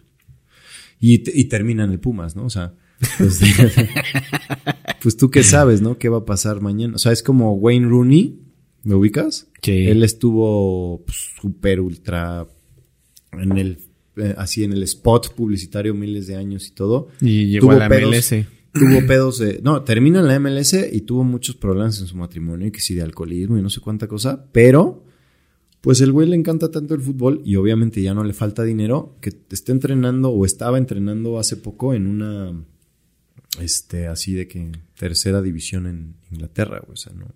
Creo que ahí, como estos güeyes que sí llegan al mundo del fútbol y están ahí, neta sí, es, creo que sí, muchos lo hacen por dinero, pero también otros tantos lo hacen porque neta sí es una gran pasión para ellos, güey. Entonces no, no sé qué siga en la, en la lista de trofeos de Scaloni, pero seguramente pues buscarán llevárselo a algún equipo importante. Tal vez no de inmediato, ¿no? Porque pues terminará su ciclo allá, acá en, en Argentina, pero Pero se va a aventar la del 26, ¿no? Seguramente. seguramente, seguramente, a ver qué pasa.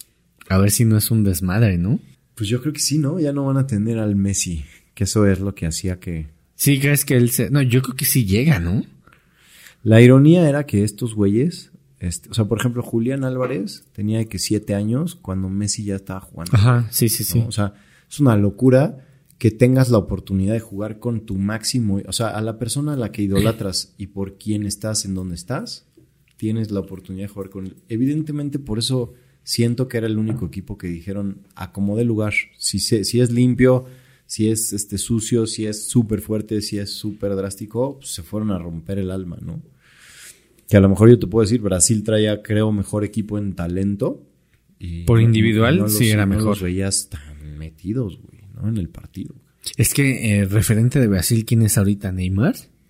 Sí, güey. O sea, digo, es una bestia, o sea, me queda claro que es un jugadorazo, pero no es como Messi, ¿no? O sea, Messi genera como... Sí, güey. O sea, mueve, o sea, bien cabrón. Sí. Y nos va a tocar bien extraño porque, güey, pues llevamos, ¿qué? 15 años con los mismos, güey, ¿no? O sea, Messi, ¿Sabes? Ronaldo, Neymar, los ¿Sabes top notch. ¿Sabes qué es lo más cabrón? Que mantienen ese ritmo, ¿no? Durante tantos años. O sea, eso es lo que más me sorprende, cómo pueden eh, mantenerse en el alto rendimiento por muchos años. Y, y eso también no está tan chido porque normaliz- normalizan ese, Sí, güey. ese, ese fútbol, fútbol, Sí, sí, sí, fútbol, fútbol, fútbol. Pasó, güey. O sea, es la mejora continua. Ya antes estaba bien visto que, pues no sé, yo me acuerdo de Romario, los periodicazos que salían, ¿no? O sea, nosotros teníamos de que 10 años, 12 años, pero pues el Romario se salía al pedo, güey. Maradona, este, pues todavía Ronaldo, Ronaldinho. Y es de lo que cuentan. Exacto. ¿No? Lo Y estos, y estos brothers, ¿cuándo le ha salido un periodicazo a Messi? ¿Cuándo le ha salido un periodicazo a, a Cristiano Ronaldo? Y si sí, son temas de los que ellos delegaron, güey, de su Ajá. dinero. Sí. ¿no? O sea, de que, ah, pues evasión fiscal, pues sí, güey, yo, yo solo estudié fútbol, ¿no? O sea, yo solo hago fútbol. Sí. Mi manager o mi persona que, o mi papá, ¿no? Porque pues, varios de ellos, sus papás manejaban esas cosas y es como de, pues el que la caga es el papá, ¿no? Entonces, pues sí, les cambia la vida porque ahora, como dices, se normalizó la excelencia, güey. Ya no está bien visto que un jugador saliendo del partido se vaya a echar la peda, güey, ¿no? Ahora que sí sucede, sí, sí sucede, pero ya así súper enclaustrados y ya nadie sabe y así porque pues cuesta mucho dinero eso para los equipos, este, a los jugadores que cachan, pues depende, los pueden castigar, los pueden multar. Hay muchas cosas ahí raras de lo que ahora son las nuevas reglas y leyes del fútbol. Sí, pero- alguna vez escuché que todo lo que pasa en el fútbol o lo que se conoce, solo sabemos como el 20%. O sea, de todo lo que se maneja, todo el pinche desmadre, o sea, es mínimo. Sí, güey, yo creo que sí. Sí es mínimo. Sí, porque también es un tema de, o sea, no sé, la, la, la gente que se conocen de tanto tiempo y que llevan tanto tiempo compitiendo y así, puta, pues seguramente se saben sus secretos oscuros desde la infancia y cosas así. O sea, yo creo que sí. Es que siempre son los mismos, o sea, compites todo el tiempo contra los mismos, ¿no? Entonces, pues a lo mejor ahora dices, no manches, puta, pues este, que si Messi, que si no sé quién, bla, bla, pero si los ves de la misma rodada y de repente te pones a investigar, pues desde que jugaban los mundiales sub, Sí. pues eran las mismas personas, güey, ¿no? Este, yo hace poquito me enteré de los belgas, del Kevin De Bruyne y el Courtois, ¿no? Que llevan, creo que, no sé, años en la selección, pero desde que estaban chiquititos, de 17, 18, Courtois le bajó la novia al Kevin De Bruyne y así, y tantos años de jugar en la selección y no se hablan, güey. y llevan un chingo. Ajá. Sí, y sí, ya sí. los dos de que esa novia creo que ya desapareció y, y ya cada quien con su familia y así, pero pues ya nunca, nunca más se hablaron. Entonces sí, yo creo que sí es un mundo de que no. A pesar de que lo siguen muy cañón las redes y la publicidad y los paparazzis y eso, porque todo eso se vende, güey. Ah, sí, eso es tema que genera Billete. billete. Billete. Sí, sí, sí. Sí, sí, sí, güey. Oye, eh, fuiste al mundial, güey. Qué chingón. Fui al mundial, exacto. Sí, sí, sí. Nunca había platicado con alguien que había ido al mundial. Entonces es, es el momento. Es el momento. Oye, ¿y ¿qué tal? ¿Qué tal estuvo Qatar? ¿Te gustó? ¿Ya había sido tu mundial o fue tu primer Sí, mundial? no, ya, ya había ido. ¿Y qué tal? ¿Te gustó? ¿No te gustó? Sí, güey, sí, sí, sí, me encantó. Tuve la oportunidad de ir con este, con mi hermano, que le mando un saludo al buen Alan. Eh, es increíble, güey. O sea, para empezar un mundial, cualquiera que sea, es increíble. Pero ahora este, pues es una nueva cultura, un nuevo, pa- o sea, pues geográficamente es lo más lejos que he ido en mi vida, ¿no? Entonces, pues es una emoción, este, incomparable, güey. Ves, pues no sé, por decirte varias cosas, pues Qatar es una ciudad que no tiene, no ves basura, güey. No es una colilla de cigarro en la calle. O sea, está muy limpia la ciudad. muy limpia la ciudad. Todo es una maravilla en el aspecto de tecnología y de...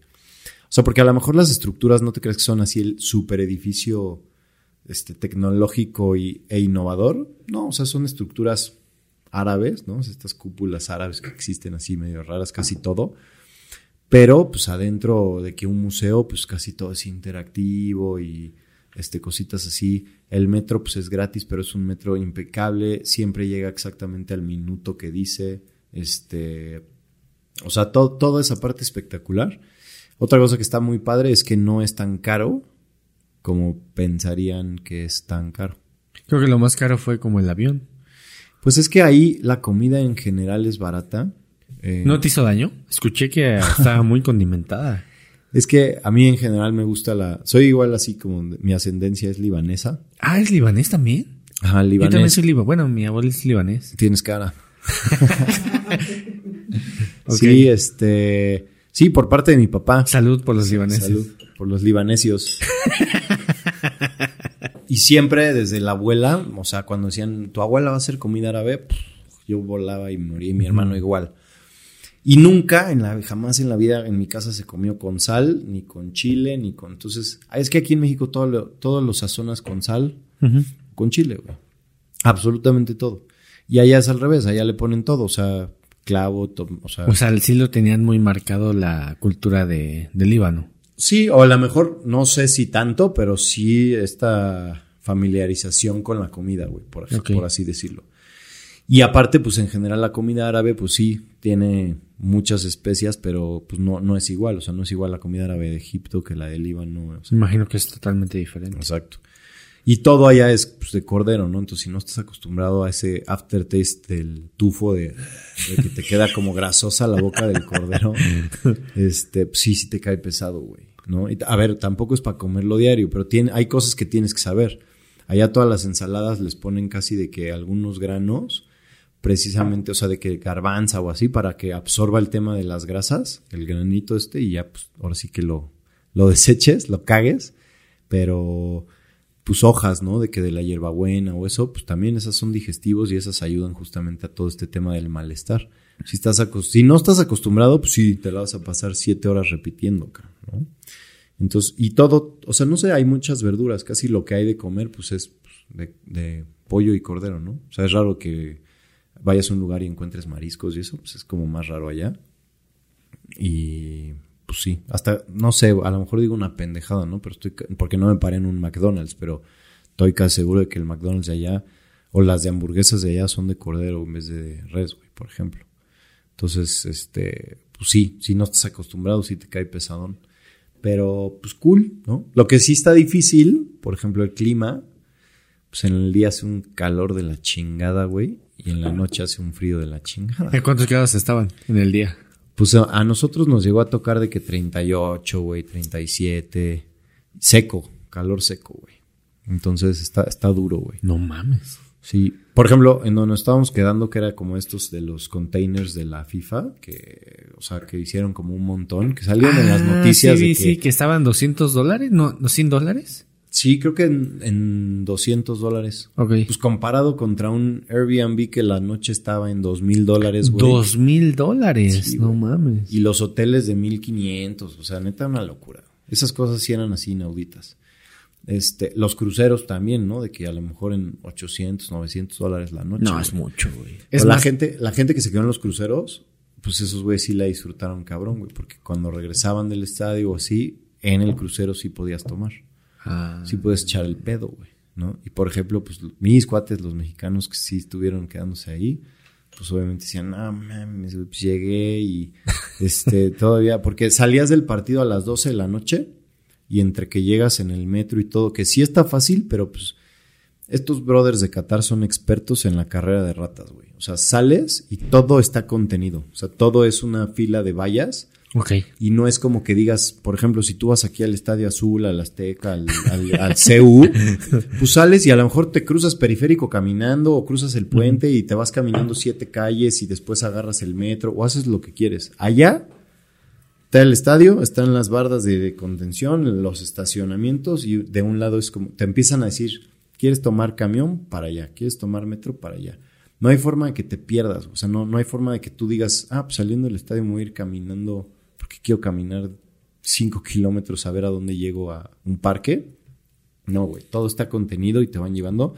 Y se hacían cuellos de botella en el metro, en los camiones y así, entonces te tardabas bastante en llegar a tu hotel.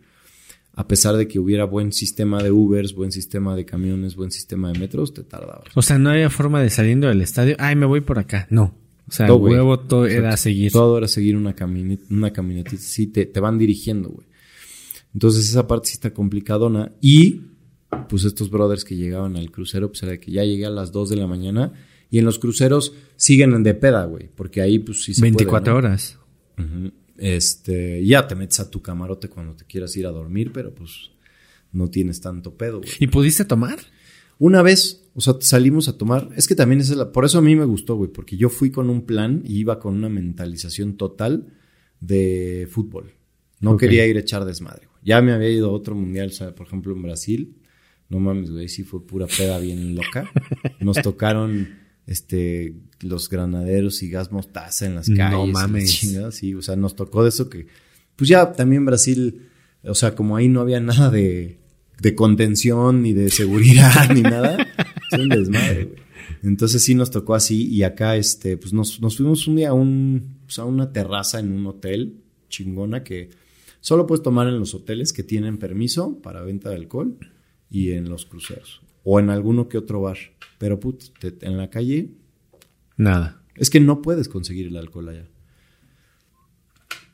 No hay forma. Los mexicanos que se llevaron sus pomos de tequila. Ah, sí lo vi. Sí, sí, sí. Confiscados, güey. ¿no? No mames. Sí, este. De se empezaron a pasar el pitazo de que, güey, es que yo volé desde Antier y me quitaron todo de la maleta. Ah, ok, no importa. Entonces lo metían como si fueran botellas de agua. En vez de llevarse la botella de tequila o la botella de ron, pues lo vaciaban completita en un termo de agua y ese lo echaban en la maleta y entonces, pues sí, somos bastante ingeniosos, güey, ¿no? Y, pero pues ellos podían hacer eso si se quedaban de que en un Airbnb o en un crucero. Porque si estás en un hotel y te lo cachan, te la Vas pelas. para atrás. Y si estás en un, este, en uno de los que yo me estaba quedando, de los contenedores estos de la FIFA, también vas atrás. O sea, no puedes estar haciendo eso, ¿no? O sea, está raro ese pedo.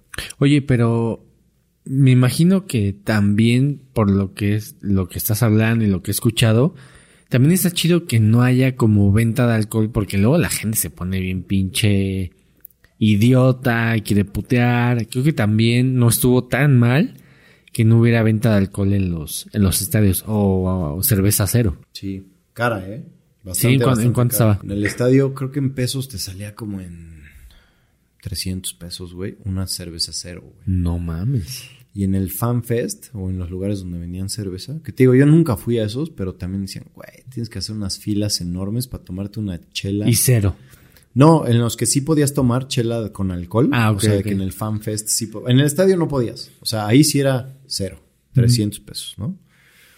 Pero 50 o 60 riyales, que así se llama la moneda ya, pero te, te ibas al Fan Fest y ahí te costaba 500 pesos la cerveza, güey. Me contaron. Sí. No, neta. Neta, neta, no fui. Te digo que solo, solo salimos a tomar un día. Como a una terracita. Pero ya. Íbamos con ese plan, güey, la neta. O sea, yo todos los días fui a partidos, güey. Qué chingo. Entonces- ¿Cuántos días fuiste? ¿Como una semana? No, 12 días. ¿12 días? 12 días, güey. ¿Y las entradas para los estadios te costó trabajo o, o fue fácil? Pues es que yo el viaje lo llevaba planeando ya un chingo de tiempo y pues empiezas con el tema de búsqueda de los boletos. ¿Cuánto te gastaste? O sea, entre vuelos, partidos, hospedaje, eh, pendejadillas, de, "Ay, voy a comprar esto, comidas. Como 4 millones de pesos, güey. No mames. Ah, ¿verdad? Ay, cabrón. Yo dije, no mames. Generando algoritmo. no, pues, o sea, pues mira, es, no es viable irte con una agencia, güey, salvo que tengas pinche mil millones de dólares, ¿no? O sea, que seas, que te vaya muy cabrón, güey. Porque los paquetes de una semana, pues costaban 300 mil pesos y incluían dos partidos, güey. O tres partidos, ¿no? Si querías dos de México y uno adicional. O el plan sigue tu selección, ¿no? Como de los tres iniciales. este, pero por ejemplo, yo no fui a partidos de México, güey. Yo lo planeé todo por mí mismo, solito y así, o sea, porque yo desde 2005 creo que tengo mi cuenta de la FIFA. Entonces siempre me estoy metiendo, siempre le pico y siempre, o sea, siempre que lo he hecho es como por esa metodología. Y ahora sí se fue como que desbloqueando todo en el tiempo y momento exacto. Entonces no me salió, Mi punto no es comparativo, güey, porque neta no nos gastamos, yo creo que ni nos debimos haber gastado como 200 mil pesos entre mi hermano y yo. O sea, O sea, 100 y 100. sí, güey. Pero... De todo, de todo. Sí, pero pues haz de cuenta que son cosas que compré desde hace un año, güey, ¿no? O sea, no creas que, ah, ahorita, güey, ¿no? No, te sale más caro. Sí, güey. O sea, los boletos de avión, por ejemplo, pues todo tiene un proceso, según yo. O sea, lo primero que necesitas son los partidos. Porque en base al partido, que esa fecha ya la tienes, ya escoges tu hotel. Y en base al hotel y el partido, ya sabes de qué día, qué día te puedes ir. Y entonces con eso compras tu vuelo. Las agencias te lo resuelven todo, güey. Entonces, esos güeyes dicen, pues ya, nosotros ya tenemos todo el pool de boletos que compramos de México y entonces vamos a vender cinco mil paquetes, ¿no? Este, porque son, ahora también cinco mil paquetes es un chingo de dinero, güey, pero es nada de personas en el estadio, güey. Son 5 mil personas. Cinco mil, en no es estadios nada, de güey. 100 mil personas, güey. O sea, el estadio de Lusail le caben 100 mil, ¿no? Este, el Al Huaca- o sea, no sé, había bastantes este, estadios que yo creo que el más chiquito era 40 mil personas, que a lo mejor era el Estadio Olímpico de Qatar, ¿no? Pero pues, sí, güey, la neta es que dices, puta, si es un chingo, son un chingo este, personas, pues dices, puta, ¿y cuánto le cabe a cada avión, güey? Pues 500 personas, güey. Entonces, pues ¿cuántas pinches aviones llegan? O sea, neta es, Sí, no. es un fenómeno muy cabrón ir al mundial, güey. Lo que cabrón. genera de varo el mundial, ¿no? Sí, güey. Sí, lo que genera de varo sí está cabrón. Pero, pues sí, te digo, o sea, la verdad es que, o sea, si lo planeas así, pues, pues es como decir, a ver, güey, pues, creo que hace poquito también vi el TikTok, ¿no? De eso, pero, pues, yo ya había hecho lo mismo, o sea, porque ahorita ya estoy ahorrando pal de México, güey. Ah, ¿sí? Sí, pues es que eso es lo que siempre hacemos. ¿Cuánto o sea, estás ahorrando mensual? No, pues con que ahorres dos mil, tres mil pesos te alcanza, güey. Si ahorras dos mil al mes, al año tienes 24 mil pesos. Por cuatro años, 100 mil baros. Ahí tienes tu mundial, güey. Guarda dos mil pesitos. Así es Pero como aquí vas a gastar menos, ¿no? Obviamente. Bueno, va a ser unas pedotas así de... Sí, unas buenas pedotas. Obviamente. Ese es el tema, güey. Acá en el de México sí se va a poder. güey. No, güey, no sé qué va a pasar, ¿eh? Neta, No sí va a estar bien cabrón. Vamos a dar pena ajena, güey. no, de verdad. De verdad, güey. Te lo prometo. O sea, imagínate los, o sea, los japoneses, los de Bélgica, todos los que fueron fanáticos de su selección, van y pisan Qatar. Y el que sigue es acá, güey.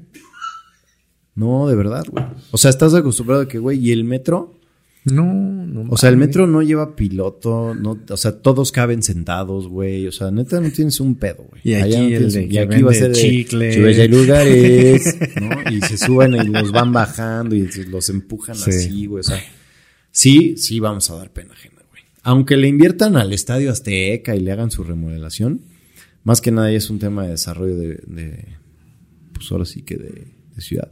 Siento que en los ochentas, setentas, No había tanta gente. no, pero olvídate, nosotros éramos pues, primer mundo. El Estadio Azteca en los 70 era una maravilla arquitectónica, güey. Las rampas que tenía para desalojo de gente. O sea, güey, neta, esas son, eran unas ideas impresionantes en aquellas épocas.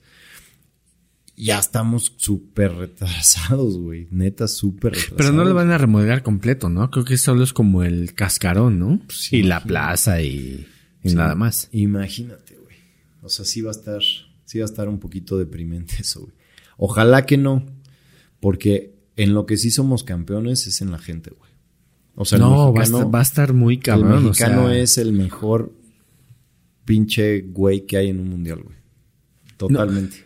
Y como dices, para llegar al Estadio Azteca va a ser un verdadero problema. Yo creo que sí. La neta. O sea, ¿cuánto te va a cobrar, por ejemplo?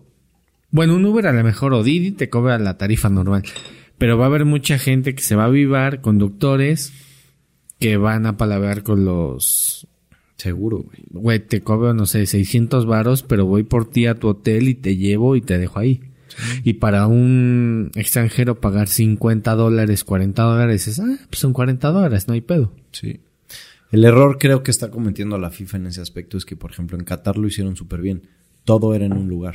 Entonces, a diferencia del de Rusia, que era, pues a lo mejor México jugó y de vuelo son siete horas, ¿no? O sea, entonces, aquí todo eran trayectos de dos horas, güey. Y acá va a ser ahora en tres países, México, Estados Unidos y Canadá. Imagínate que a tu selección le toca uno en cada país.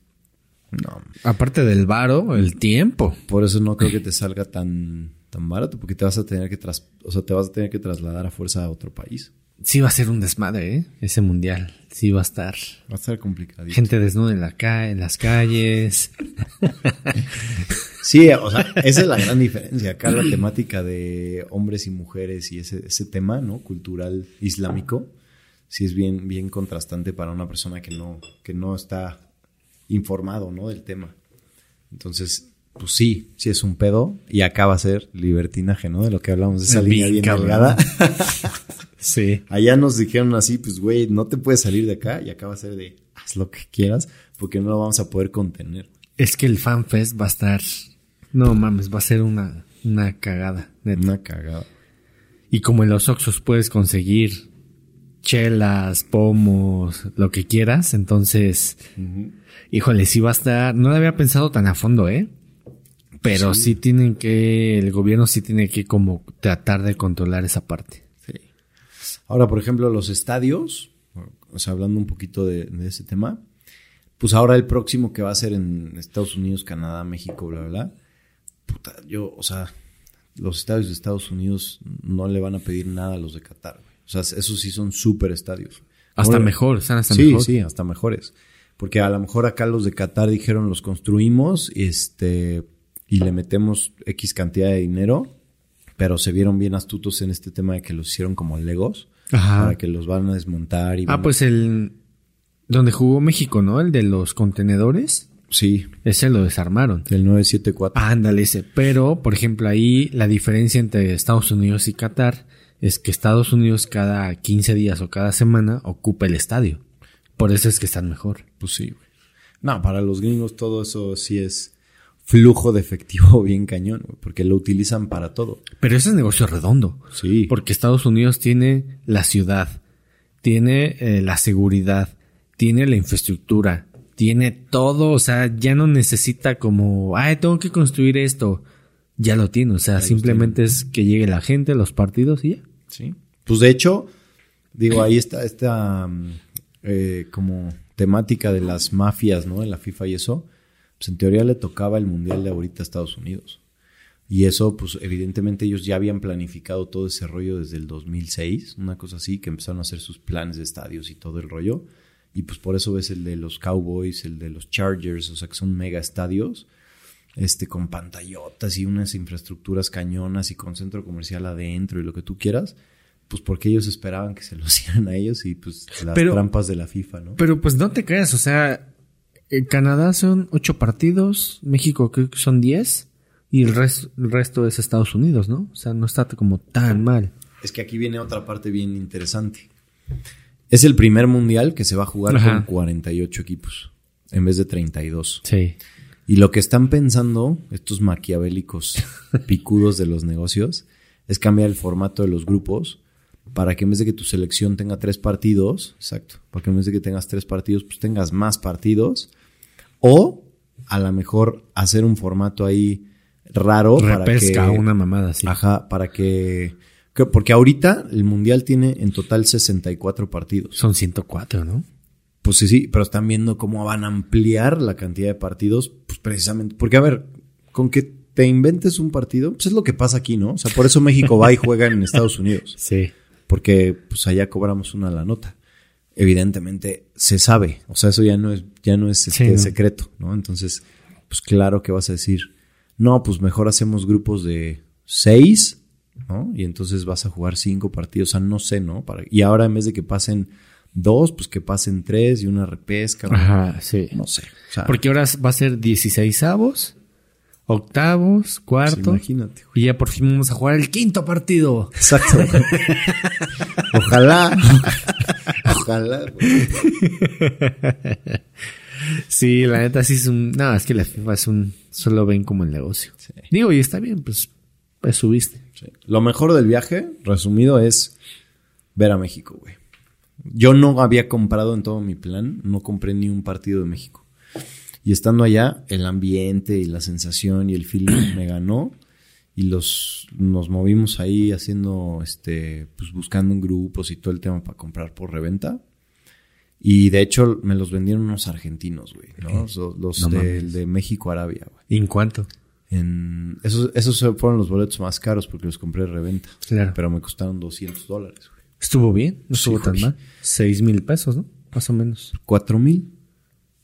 Ah, sí, sí, más o menos. Cuatro mil pesos. Entonces, el ambiente, el himno, o sea, neta, escuchar el himno en. un ¿Ya te había mundial. tocado eso? ¿Ver a México? México? No, güey.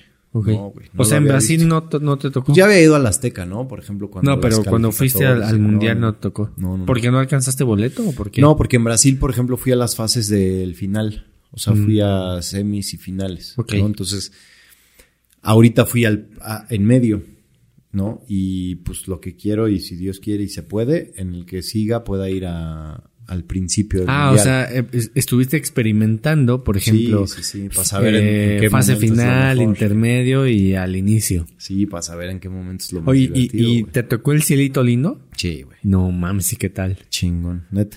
El himno, el himno es otra maravilla. O sea, está- lo cantas y así chinito. Porque, a ver, yo vi partidos de N cantidad de selecciones, pero no se escucha a la gente que los, que los canten, güey. Neta, cero. O sea, ni los españoles, ni los japoneses, ni Camerún, ni Brasil, ni Francia, ni Polonia, ni Dinamarca. Ni Argentina. Ni Qatar, ni Argentina. Bueno, los argentinos dos, dos. Los argentinos más bien tienen ya todos los 90 minutos del partido con una, una playlist, así, literal, güey, que ya se la saben todos. Entonces siempre saben qué porra viene y cuál va a seguir y bla, bla. Como si estuvieran en Argentina, en los partidos de Boca o de algún partido de allá. Se lo saben todito. Son los que más tienen canciones, güey. Sí, sí, sí. Está bien interesante, güey. La neta, cómo, cómo ves el contraste de la gente. Y el himno mexicano, neta, se canta a todo pulmón. Sí te pone la piel chinita y dices, ay, cabrón. sí, es, sí es como una parte, aunque suene bien... este, Romántico. Romántico, es este... Es bien bonito, güey. Bien, bien bonito. Ahí, ahí sí se vive un pseudonacionalismo, ¿no? Porque nada más es momentáneo, ¿no? Tus 90 minutos, porque pues, sales y "No, no pasamos, chinguen a su madre". O sea, sí te enojas, güey. Pero sí, güey. Está muy, está muy padre, güey. Si alguna vez se, se puede, sí, o sea, organízate y hazle, hazle como yo, porque es la manera más práctica. Quiero ir a la inauguración del 2026. Ya ves que va a ser aquí. Pues ahí más bien va a ser cuestión de conseguir el boleto. Eso va a estar, eso estaba pensando y dije, verga, o sea, ¿cómo voy a conseguir un boleto para la inauguración de México? Ciento y tantos millones va a estar pelado, la neta. Va a estar difícil, güey. El tema aquí en México es la reventa, ¿no? Ya sabes. Sí. Aunque esté la FIFA de por medio, el pinche mexicano siempre busca la forma de comprar un chingo de boletos y darlos en reventa. Si en los mundiales en Qatar, que es un país de primer mundo, eh, podías conseguir en reventa, aquí en México va a estar, bueno, ni qué decir, ¿no? Ni qué decir. Sí, güey. También el aeropuerto. El aeropuerto de Qatar pues, es el mejor aeropuerto del mundo, güey. Está muy cabrón. Adentro del aeropuerto, que está techado, adentro hay un, un tren, güey. Que va, o sea, que va por arriba. Entonces, en vez de que camines o que uses los travelators que están en el aeropuerto, así que para que lleves tu maletita y no camines tanto, ahí tienen un tren, güey, así se va de un lado al otro. Está bastante, bastante chingón, la neta. Es que son aeropuertos de primer mundo. O sea, también, por ejemplo, Qatar se dio a la tarea de hacer algo que pudiera impresionar a todo el mundo. O sea, no es como cosa de, ah, está muy chingón. Porque realmente Qatar es un país pequeñito. Y, y yo creo que más allá del mundial, o sea, viéndolo a fondo, ellos quisieron hacer el mundial para que Qatar apareciera en el mapa. Sí, de eso estoy totalmente de seguro, porque de 10 catarís, ¿cuántos les gusta el fútbol? Menos cuatro. Menos 4. Entonces, ellos quieren estar en el mapa que diga, ah, aquí está Qatar. Sí, es un país con mucho dinero. Creo que es el cuarto país más rico del mundo, güey. Sí tienen todo para hacer, lucirse en todo, güey. Es, es una ciudad que está, bueno, un país que está en la parte como del desarrollo de casi todo, güey. Encuentras las carreteras de, de un lugar a otro, de una ciudad a otra, pues ves todo ya aplanado, este, ¿cómo se llama? Cimentaciones de que ya van a construir ahí algo espectacular, güey, este...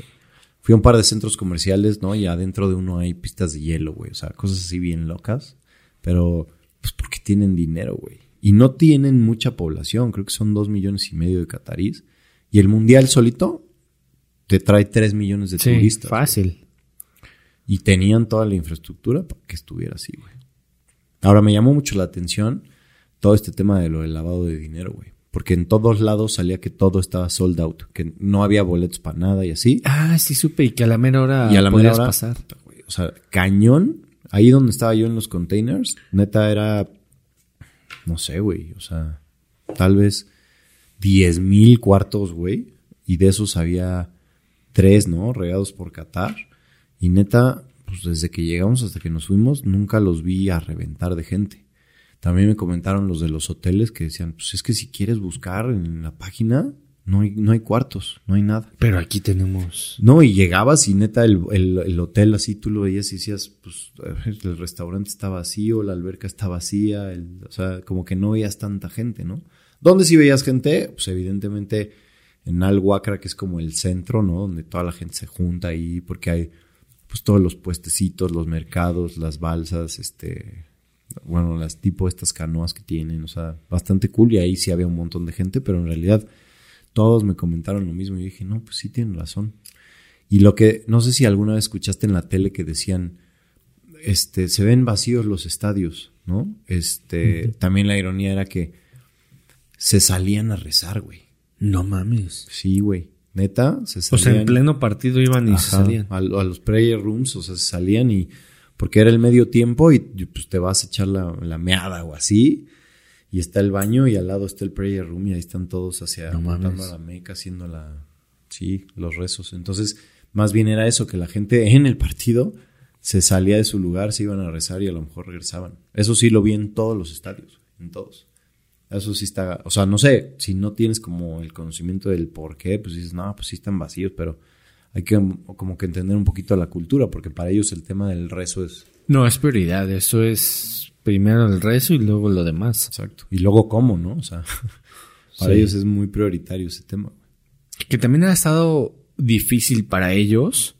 O sea, tener esa cultura y decir, las demás personas de esto no es normal para ellos, ¿no? O sea, creo que también es difícil para ellos. O sea, viéndolo desde el punto de vista de los catarís, pues sí es complicado, la neta.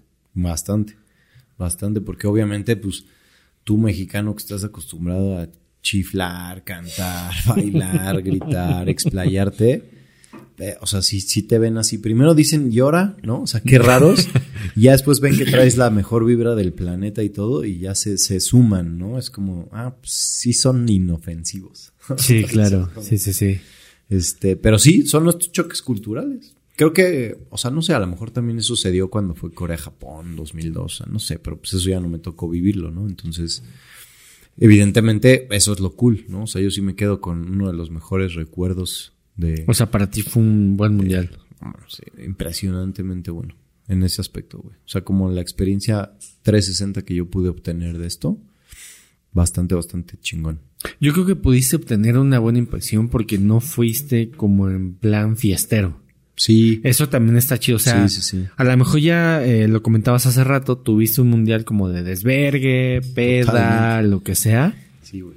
Pero también está padre vivir un mundial como señor, ¿no? O sea, señor. o sea, partidos, eh, cómo está el rollo, eh, la sociedad. Porque no mucha gente a lo mejor toma en cuenta el rezo. Entonces está chido, la neta. O sea, creo que Creo que yo en un principio dije Qatar, pero es que Qatar está muy cabrón y, y no sé. Pero ya conforme empecé a escuchar podcast, noticias, dije, no está tan mal. O sea, que un podcast, perdón, un podcast, este, un mundial, no permitan, eh, no permita el alcohol, ¿no? O sea, eso está interesante también ver cómo las personas se van a comportar ante ese evento. Y, lo- Es- y es lo que platicas. Es un país que tiene prohibido el turismo, güey. No mames. Sí, güey. O sea, es o sea, para irte a fuerza necesitabas tu visa, Ah, ok, ok, ya te entendí. ¿no? Entonces, este... No, pero igual en general, no es como un país que diga las puertas están abiertas a que entre cualquiera, eh, porque seamos súper culturales en todos los aspectos, pues no. O sea, y digo, lo acabas de decir perfectamente.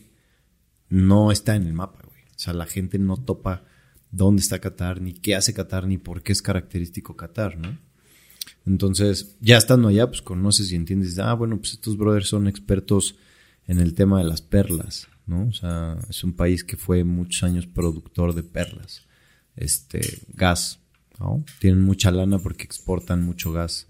Y ahí, entre las otras cosas, pues sus temas turbios de los lavados de dinero, que si apoyan o no apoyan el terrorismo, que si hacen o no hacen este business con el petróleo, que seguramente también, ¿no? Porque es algo muy fuerte que en realidad casi todos los países árabes están muy metidos en eso.